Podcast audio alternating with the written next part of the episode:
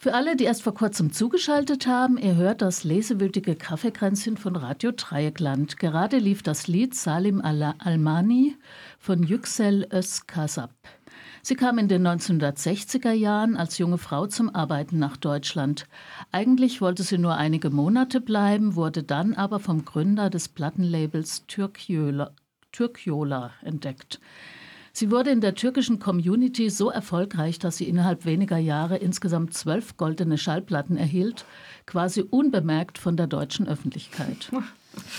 Weibliche Arbeitsmigrantinnen der ersten Generation ist heute auch das Thema unserer Romane.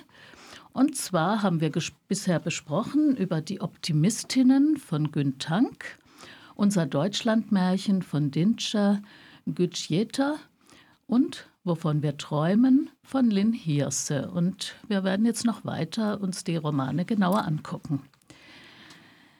Ja, sie setzen sich ja vor allem, setzen sich die Autoren und Autorinnen mit der Geschichte ihrer Mütter auseinander, die alle in den 60er bis 80er Jahren in die BRD emigriert sind, in der Hoffnung, dort arbeiten zu können.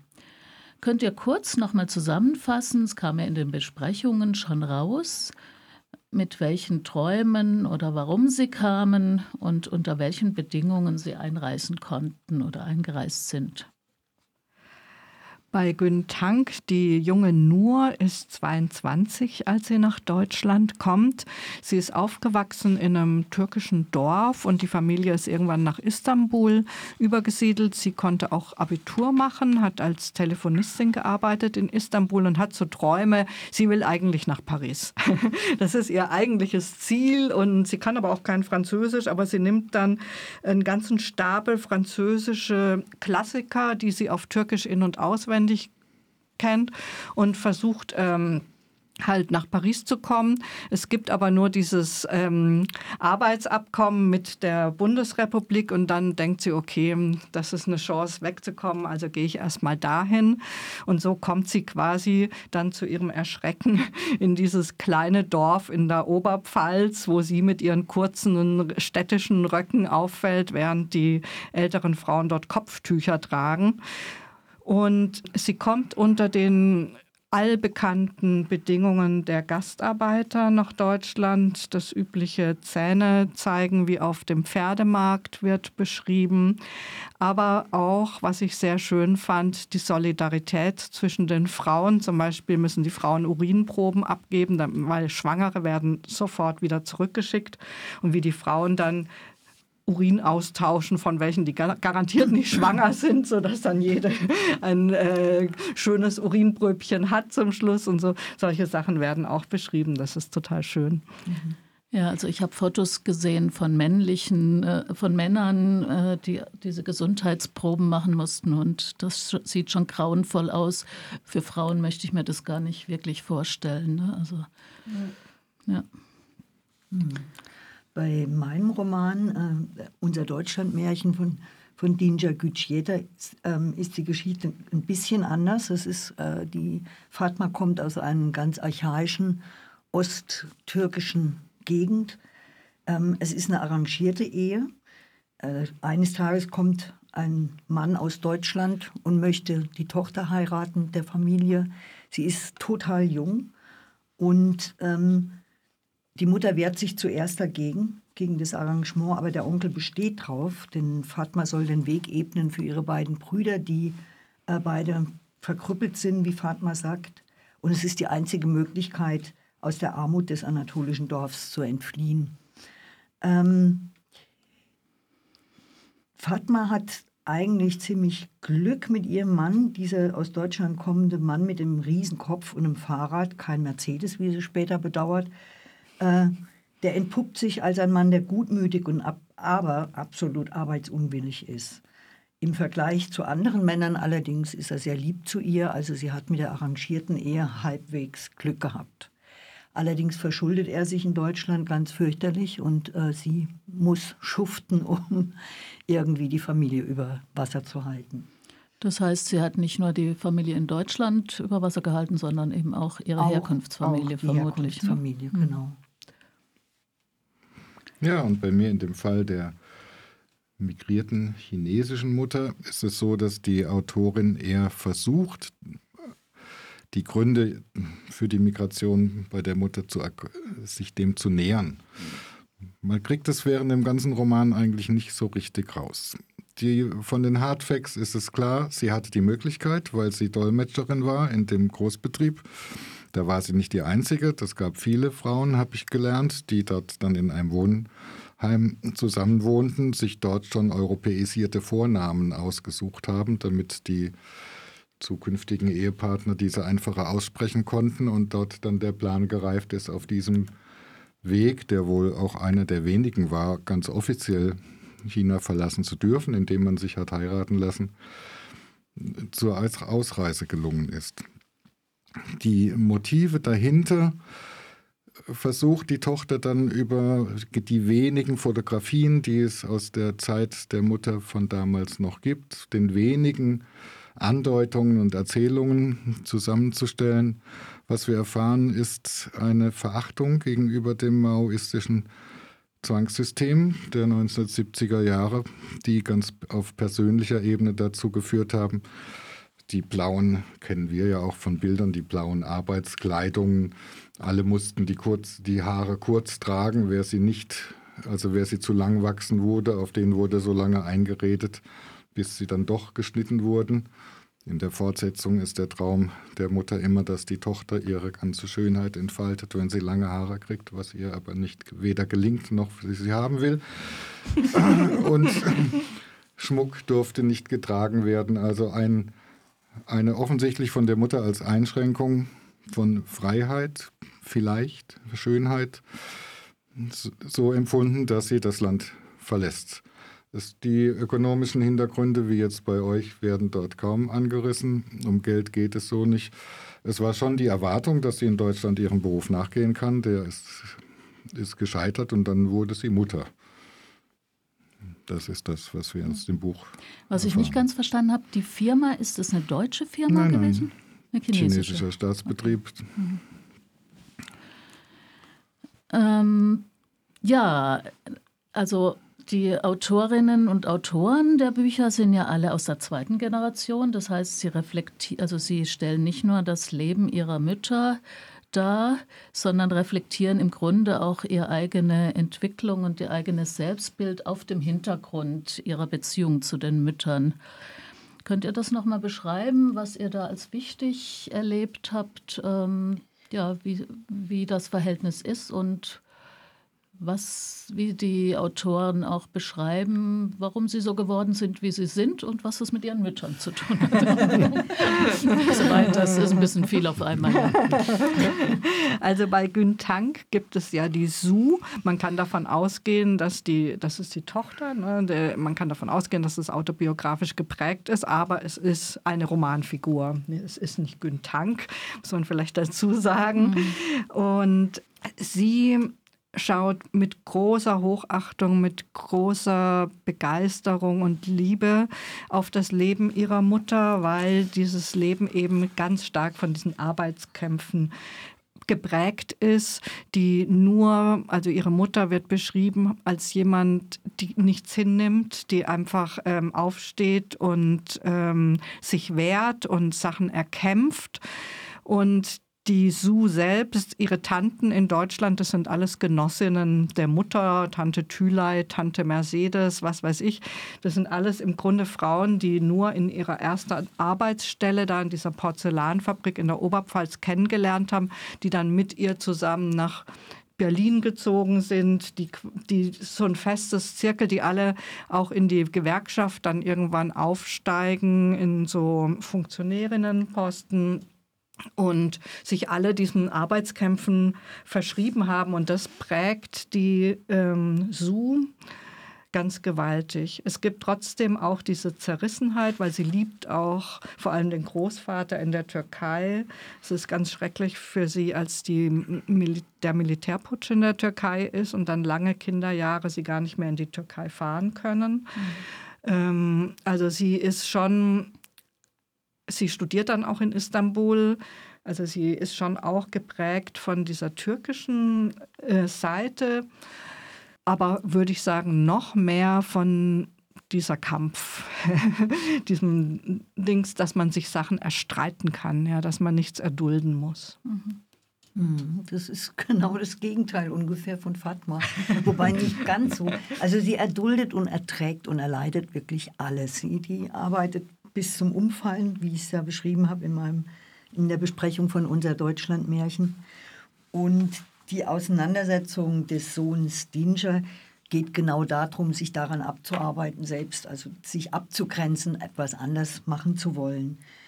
Gleichzeitig ist es aber auch so, dass äh, Fatma eine unglaublich starke Frau ist, die also wirklich alles auch auf die Reihe kriegt und ähm, ja, den VW-Bus fährt und, äh, und das Sagen hat. Und der Vater kriegt eben nichts hin und sie macht alles. Und Dinscher, wie gesagt, arbeitet sich daran ab und möchte sich aber auch von den Fesseln befreien, die sie ihm da auferlegt, dass er dasselbe machen soll. Und ja, diese Stärke hat eben den Preis mit der Härte. Ähm, ja, soweit würde ich mal dazu sagen. Ja, und in meinem Buch mit der chinesischen Mutter und der deutsch-chinesischen Tochter ist es so, dass das eigentlich schon Programm ist, dass die Autorin äh, als Zentrum ihrer, ihres Textes die Beziehung zwischen der Mutter und der Tochter hat. Sie hat in einem Interview gesagt, dass sie im Grunde die Geschichte einer Frau erzählt, die sich von ihrer Mutter löst und die ihr dafür zunächst einmal näher kommen muss, um herauszufinden, wer sie selber sein kann. Ich habe da ein kurzes Zitat aus dem Roman selber, der das vielleicht nochmal verbildlicht. Zitat, manchmal gebe ich mir große Mühe, ganz anders zu sein als du. Dann tue ich Dinge, die du nicht magst. Ich trage die Haare kurz. Ich rauche, obwohl es mir nicht schmeckt. Ich trage Kleidung, die mich ein bisschen unter sich verschwinden lässt, manchmal secondhand, manchmal mit Löchern, sodass ich dein Wort in deinen Worten darin aussehe wie ein Penner. Manchmal esse ich Eis und trinke direkt danach heißen Tee. Ich schlafe mit Männern, die ich niemals heiraten will. Ich gebe Menschen zu viel von mir, ohne vorher zu prüfen, ob sie es verdient haben. Ich versuche mich über das hinaus zu dehnen, was dein Leben ist. Denn so ist es doch in den Geschichten, in denen die Kinder immer noch mehr haben sollen als die Generation vor ihnen. Trotzdem komme ich immer wieder bei dir an. Also es ist ein, ein im Text eigentlich auf jeder Seite eine Reflexion von dem, wie ihre Mutter in ihr Leben hineinwirkt und dann zunehmend als Gegenpol zu dem, wie sie sich selber empfindet. Aber das macht dieses Buch reich, finde ich, also weil es eine sozusagen eine, eine innere Anschauung dieses ja, Migrationshintergrundes mhm. bietet, die ich spannend fand zu lesen. Ich finde das ganz interessant. Ich dachte mir gerade, also natürlich bei, bei Güntang, das geht niemals so in die Tiefe, diese Reflexion ähm, über dieses Sekondo-Dasein, dieses zweite Generation-Dasein geht niemals so in die reflektive, äh, in die Tiefe wie reflektive, genau, wie bei Len Hirse. Trotzdem finde ich es interessant, dass ich das Gefühl habe, ähm, bei Güntang ist es einfach so, diese nur, die Mutter, die hat ein eigenes Leben und die Tochter ähm, muss nicht ähm, für die Mutter leben sozusagen. Ja? Die muss nicht das Leben der Mutter leben, sondern die ähm, die nur macht ihr Ding und die Kinder wachsen halt auf. Und das ist, glaube ich, schon ähm, ein großer Unterschied, wenn du sozusagen die Träume der Mutter ein Stück weit erfüllen sollst, ja, weil sie es mhm. vielleicht selbst ihre eigenen Träume nicht so erfüllen mhm. konnten. ich glaube, da ähneln sich unsere Bücher, Christoph und meins, sehr ja. viel mehr drin ja. in der Auseinandersetzung mit der Mutter und den mhm. Erwartungen, die gestellt werden. Und ist sicher auch repräsentativ für viele, viele in der zweiten Generation, ne? weil einfach klar ist, die Träume der ersten Generation das war einfach ein bitteres Leben. Mhm. Ja. Außer bei Nur. Die Bedingungen waren wahrscheinlich auch bitter, aber sie sind anders mit umgegangen. Und das, genau, ja, in den Fabriken ne? knallhart, ja. knallhart, aber ja. andere. Ja, und trotzdem empfinden die Kinder ihre Eltern irgendwie als stark. Ja, auch. ja das, stimmt. Sie auch. das stimmt. Ja. Sie auch. Ja, wir haben jetzt viel über die Mütter gesprochen. Ich frage, also Jetzt gerade bei Güntank, glaube ich, habe ich noch gar nichts über den Vater gehört. Gibt es denn? Und äh, welche Rolle spielt der? Wird das Geschlechterverhältnis thematisiert? In dem Buch? Ja, also äh, es muss ihn ja geben. Ja, Doch er kommt schon. vor, ich erinnere mich kurz, aber er spielt tatsächlich überhaupt keine Rolle. Es taucht später nochmal ein Hubert Heinz, irgendein Horst oder sowas auf, den nur, mit dem die nur dann zusammen ist, der ein bisschen mehr der Vater sozusagen von Sue und ihrer Schwester ist. Ähm, die Mutter hat fünf Brüder, ähm, die auch teilweise dann mal nach Deutschland kommen oder sie besuchen sie in Belgien. Also viele davon sind auch ausgewandert. Ähm, das prägt sie relativ stark äh, und sie hat auch ein nahes Verhältnis zum Großvater. Aber es ist tatsächlich, so empfinde ich es, äh, die haben so ein bisschen schon dieses Overprotecting der kleinen Schwester, aber das ist alles völlig im Rahmen. Also ich finde das Geschlechterverhältnis eigentlich sehr modern, was da beschrieben wird, während ähm, ja beschrieben wird, dass zum Beispiel die Kollegin Birgit in der Oberpfalz sich unterschreiben lassen muss, dass sie arbeiten darf in dieser mhm. Porzellanfabrik von ihrem Ehemann. Und als es dem Ehemann nicht mehr passt, verschwindet Birgit auch. Ja? Also diese, ähm, da sie, sie beobachten sozusagen die Geschlechterverhältnisse der deutschen Bevölkerung in der BRD und sind erstaunt. Ja, auch eben, dass die Frauen viel weniger verdienen. Dagegen, mhm. dafür kämpfen sie ja auch und gewinnen. Ja, auch davon haben alle deutschen und anderen Frauen äh, profitiert in der Bundesrepublik. Mhm. Ja, in meinem Buch ist es auch das wiederum anders. Dinger wächst da in einer reinen Frauenwelt auf. Allerdings sind die Männer schon vorhanden. Also der Vater ist unten im Untergeschoss mit den Onkeln und ähm, äh, hat eine Kneipe, betreibt eine Kneipe, ist eigentlich auch zum Arbeiten nach Deutschland gekommen, aber absolut faul und bequem, wie die Mutter sagt, aber liebenswert. Und er scheitert mit allen möglichen Versuchen, Geschäfte zu machen und ist eigentlich immer mit sich selbst beschäftigt. Der Onkel von äh, Dinger betreibt ein Bordell und die Männer in der Familie sind allesamt irgendwie glücklose Hallotris, die auf Kosten der Frauen leben und keine Anstalten machen, sich äh, den zu Tode schuftenden Frauen die zu entlasten.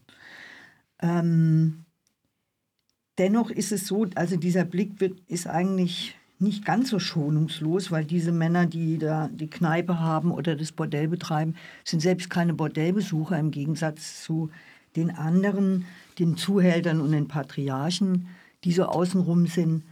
Die werden wirklich knallhart beschrieben und als, als äh, Männer, die sabbernd hinter jeder Frau herlaufen und trotzdem davon überzeugt sind, dass die Familienehre über alles geht. Also es ist alles sehr sehr archaisch geprägt und äh, mit diesem Bild geht Fatma auch nach Deutschland ins Leben, sozusagen. Ja, und bei dem Mutter-Tochter-Buch von Lynn Hirse ist es so, also der, der Erzeuger kommt überhaupt nicht vor. In dem Moment, wo die Tochter über die Mutter schreibt, ist er auch nicht mehr vorhanden. Die Mutter lebt alleine in Braunschweig, die Tochter lebt alleine in ähm, Berlin. Und Männer tauchen eigentlich nur auf bei den gemeinsamen Besuchen der chinesischen Großfamilie.